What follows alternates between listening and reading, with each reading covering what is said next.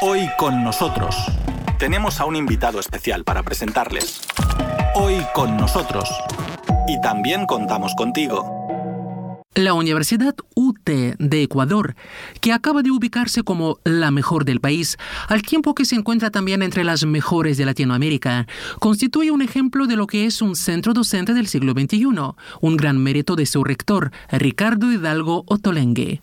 En entrevista con nuestro reportero Víctor Ternovsky, el doctor Hidalgo Tolengue expresó la satisfacción por los resultados alcanzados en los cinco años de su gestión, durante los cuales la UT se ha convertido en una universidad de investigación. Muchas gracias por la invitación. Bueno, el ranking Simago es una plataforma internacional que está en 240 países.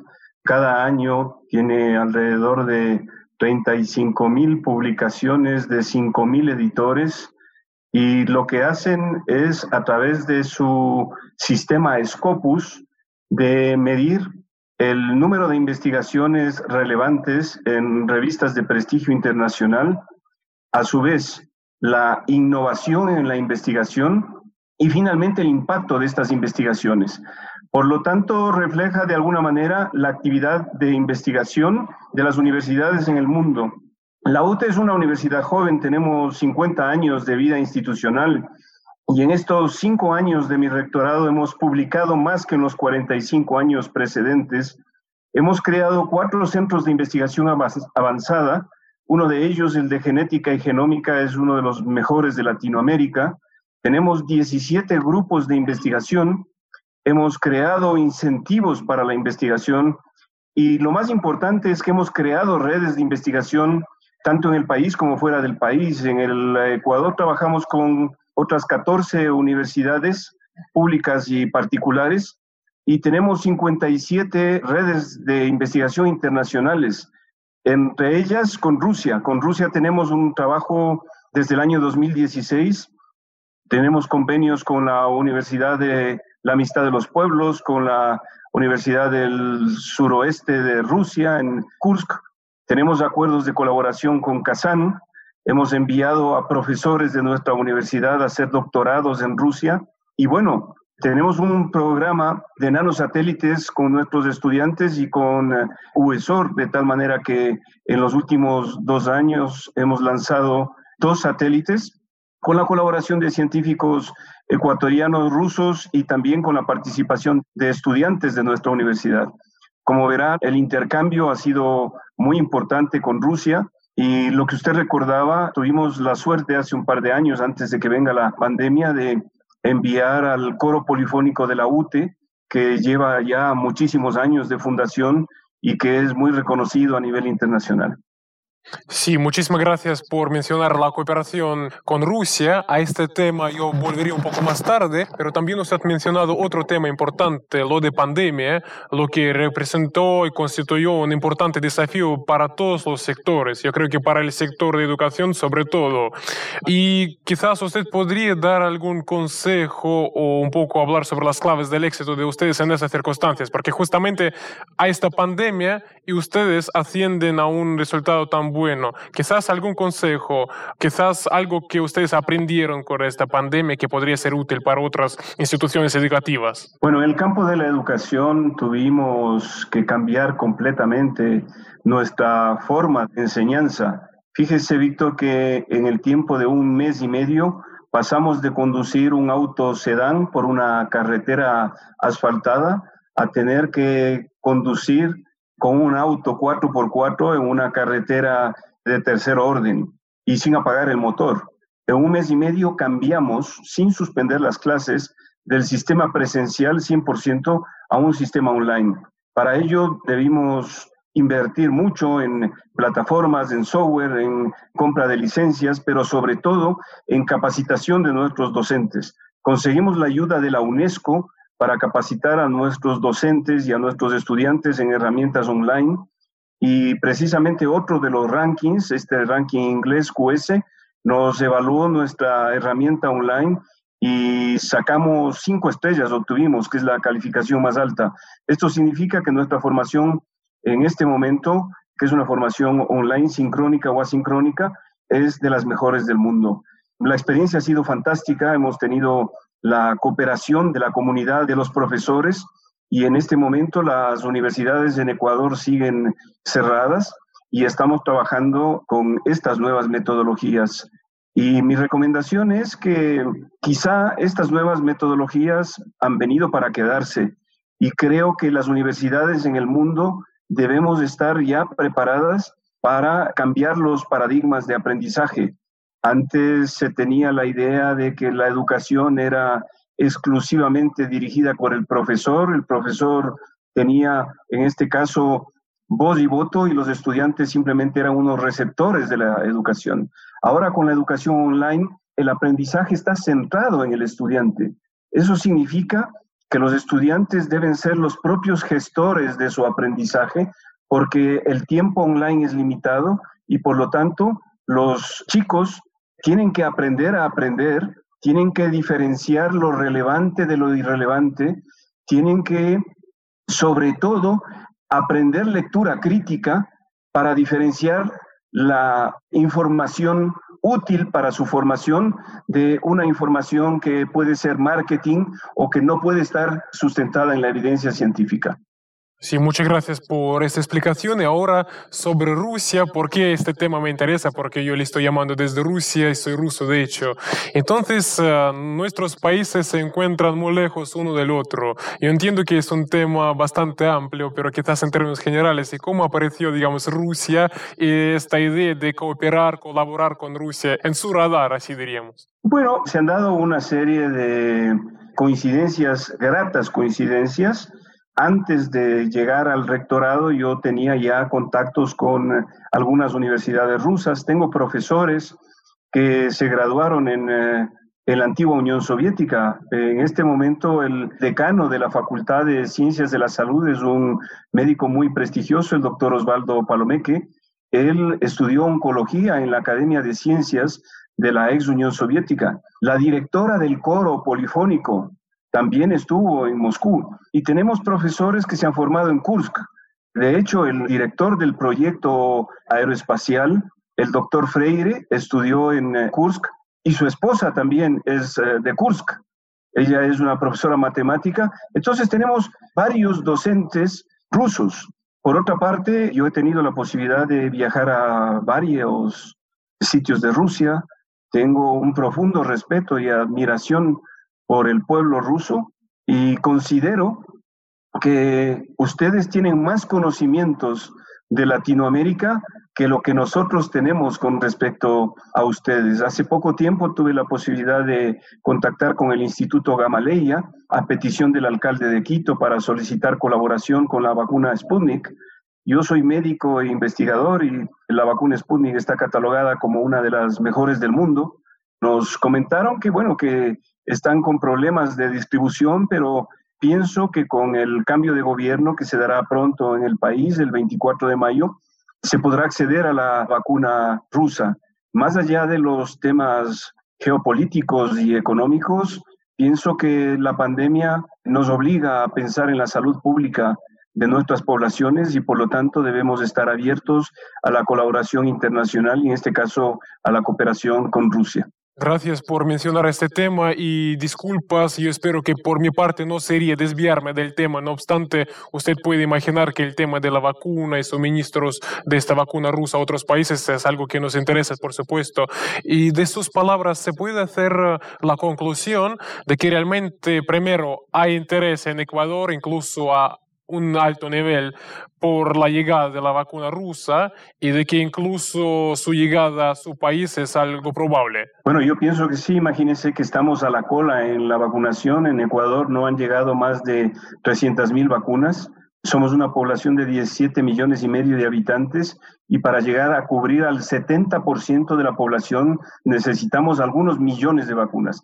La situación sanitaria en el país en este momento es absolutamente crítica los hospitales están colapsados y además de guardar las medidas de bioseguridad, esperamos con ansia la posibilidad de que el mundo industrializado colabore con nosotros para la provisión urgente de vacunas y lograr sobre todo la vacunación de las personas más vulnerables.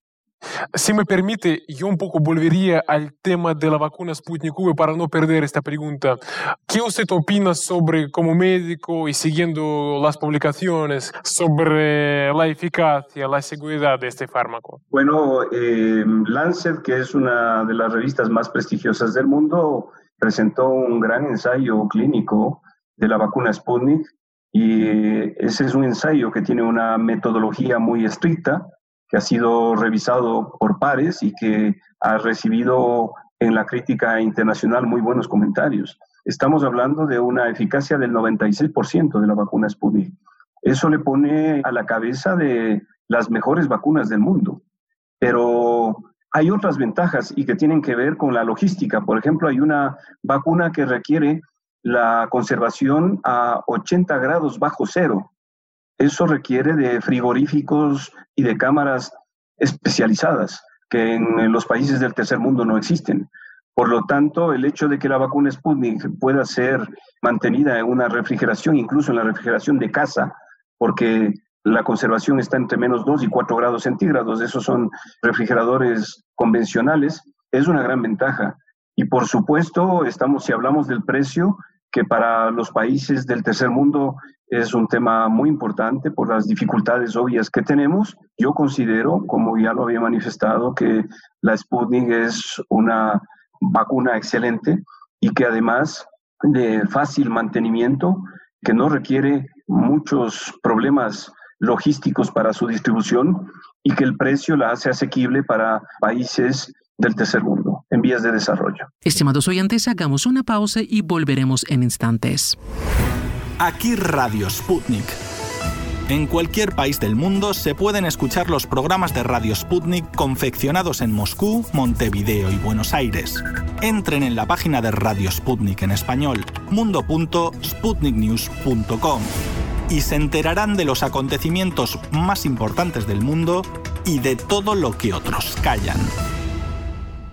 Seguimos escuchando la entrevista con el doctor Ricardo Hidalgo Tolengui, rector de la Universidad UT de Ecuador. Y entonces, cuando hablamos sobre la cooperación, colaboración UT, universidades rusas, ¿qué es lo que comprende esta colaboración? ¿En qué temas, en qué ámbitos?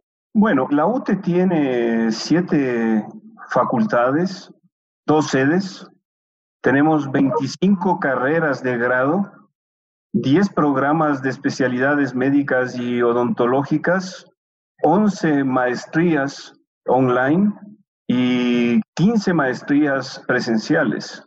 Somos una comunidad universitaria de más de 11.000 estudiantes, 11.500 estudiantes.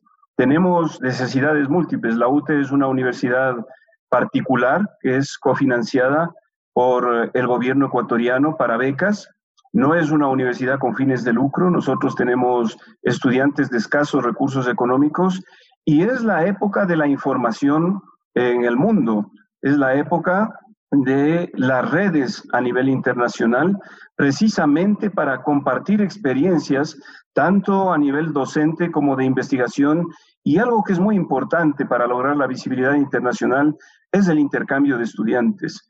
Nosotros estamos dispuestos, a pesar de que existe obviamente la limitación idiomática, a recibir estudiantes rusos que hablen español para que tengan experiencias con nosotros. De hecho, recibimos estudiantes de una docena de países y si bien es cierto, eh, Rusia como que está muy lejos, sí existe la posibilidad de un intercambio real y vivo entre docentes y estudiantes. Aspiramos en el futuro próximo seguir teniendo intercambios. A nosotros nos interesa muchísimo el tema de la robótica, de la mecatrónica y también de las especialidades médicas y odontológicas.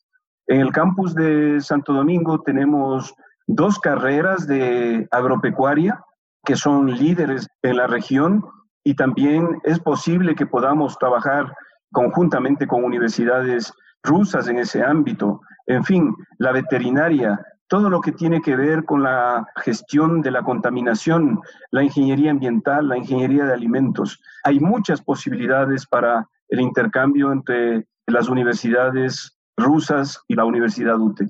Y yo creo que hay pruebas contundentes que muestran que es una cooperación fructífera y yo entiendo que fue justamente gracias a esa colaboración que la UT se convirtió en una de las primeras universidades en América Latina en ah, crear su propio satélite. Bueno, sí, por supuesto, es la primera universidad en Ecuador y de las primeras en Latinoamérica. De hecho, en el ranking internacional, la UTE está entre las 100 mejores universidades de Latinoamérica. Estamos ocupando el puesto 61 y como ya le había manifestado, pienso que una de nuestras mayores fortalezas es precisamente la cooperación internacional y en este caso tenemos que agradecer a nuestros colegas rusos por todas las enseñanzas que nos han brindado y por la cooperación que hemos recibido estos cinco años de mi rectorado, que son los que han impulsado, como he dicho durante mi administración, que se convierta la Universidad UTE en una universidad de investigación. Y hablando sobre nanosatélites creados, ¿usted podría, por favor, precisar un poco este tema? Bueno, no es mi especialidad, yo soy médico cardiólogo, pero debo comentar que los CubeSat, el primero fue un CubeSat convencional y el otro fue un doble, se desarrollaron en los laboratorios tanto de Quito como de Kursk. El uh, último nanosatélite estuvo en el espacio un poco más de un año y tenía como misión fundamental medir el campo magnético de la Tierra. Ahora estamos trabajando con nuestros amigos de UESOR. Lastimosamente, la pandemia nos cortó el proyecto, pero la idea es emplear la información de varios satélites rusos y de otros países para hacer un análisis del impacto del calentamiento global sobre el clima de Galápagos. Pensamos que ese es un proyecto muy interesante que no solo va a servir para Ecuador. Usted sabe que Galápagos es un santuario natural de la humanidad y nos puede permitir prever qué es lo que va a pasar en el futuro y cuáles serían las medidas que se deberían tomar para evitar un impacto importante sobre este patrimonio natural de la humanidad. Así que yo espero y soy muy optimista que en los próximos años podremos retomar no solo este proyecto, sino algunos otros que pueden eh, ser de beneficio no solo para Rusia o para Ecuador, sino para el mundo entero. Y sabe, yo creo que su universidad ofrece una oportunidad única gracias a sus convenios internacionales, ¿no? Por ejemplo, un estudiante resulta que puede ir a estudiar en Rusia. Y yo quisiera preguntarle, quizás usted ya ha podido hablar con esos estudiantes ecuatorianos, ¿no? Que estudiaron en nuestro país o que se encuentran aquí. Entonces, cuando un estudiante ecuatoriano recibe la información y ya tiene certeza de que sí puede viajar a Rusia, entonces esto qué mm, reacción genera en el estudiante. ¿Por qué lo pregunto? Porque realmente un país lejano, un país a mi juicio a veces poco conocido, o lo que se conoce a mi juicio no es cierto, porque yo leo lo que escribe la prensa y por desgracia a veces yo veo que la información no es cierta. Entonces, para un estudiante ecuatoriano, la oportunidad de viajar a Rusia, ¿qué constituye? Yo le comentaba casos anecdóticos, los cuatro estudiantes que fueron a Kursk a preparar el nanosatélite con los profesores rusos y con nuestro tutor ecuatoriano, dos de ellos era la primera vez que hacían un viaje internacional. Son gente muy humilde.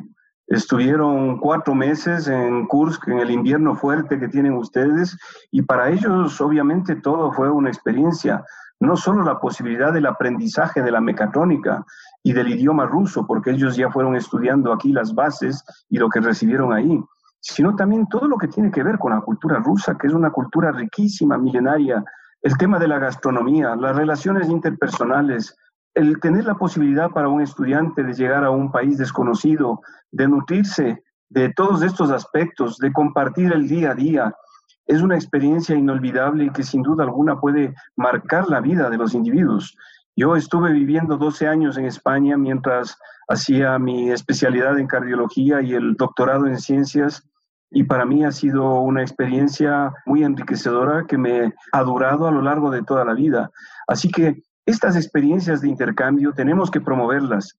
Nosotros contamos con familias ecuatorianas en Quito que acogen a los estudiantes. Los chicos bien, lo único que tienen que hacer es pagarse el viaje y aquí tanto la residencia como los gastos de colegiatura, gracias a los convenios, son absolutamente gratuitos. Nos interesa tener una contraparte muy importante de estudiantes. La mayoría de estudiantes que vienen aquí son estudiantes españoles o de Estados Unidos, pero ya hemos tenido estudiantes lituanos, eh, hemos tenido algunos estudiantes de Asia también, de tal manera que el mundo en la actualidad está trabajando en redes, es un mundo de intercambio muy activo, muy dinámico.